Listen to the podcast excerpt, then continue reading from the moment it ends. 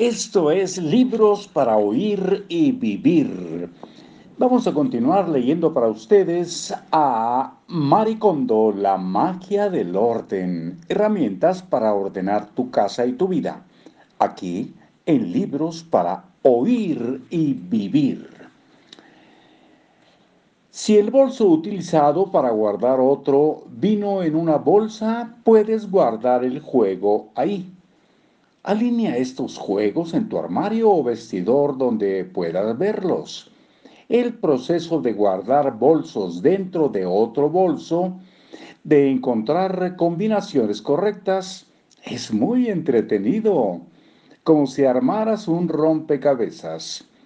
Cuando encuentres el par correcto donde el bolso exterior e interior encajan tan bien que se sostienen uno a otro, es como presenciar un encuentro que estaba predestinado.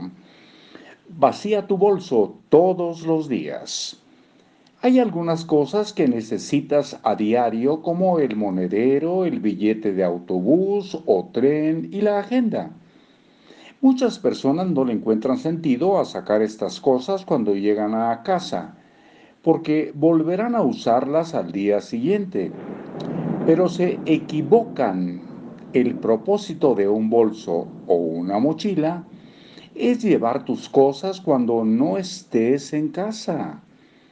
Tú llenas tu bolso con las cosas que necesitas como documentos, teléfono móvil y el monedero, y él las lleva sin quejarse, aunque esté lleno a reventar. Cuando lo pones en el suelo no se queja, solo se esfuerza al máximo por ayudarte. Eso es trabajar duro. Sería cruel no darle un respiro al menos en casa. Está repleto todo el tiempo, aun cuando no lo usas, debe ser algo así como cuando uno se va a dormir con el estómago lleno.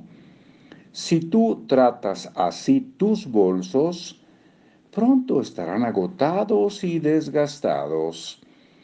Si no te has acostumbrado a vaciar tu bolso o tu mochila, es muy probable que dejes algo dentro cuando decidas usar otro bolso. Y antes de que te percates, habrás olvidado lo que tenías en cada bolso. Incapaz de encontrar un bolígrafo o tu barra de labios, acabarás por comprarlos de nuevo los objetos más comunes que hallo en los bolsos de mis clientes cuando organizamos sus habitaciones son pañuelos de papel, monedas, recibos arrugados y chicles aplastados, aún en su envoltura. Existe el riesgo real de que algunos accesorios importantes, como las libretas de notas y otros documentos, se mezclen con todo esto.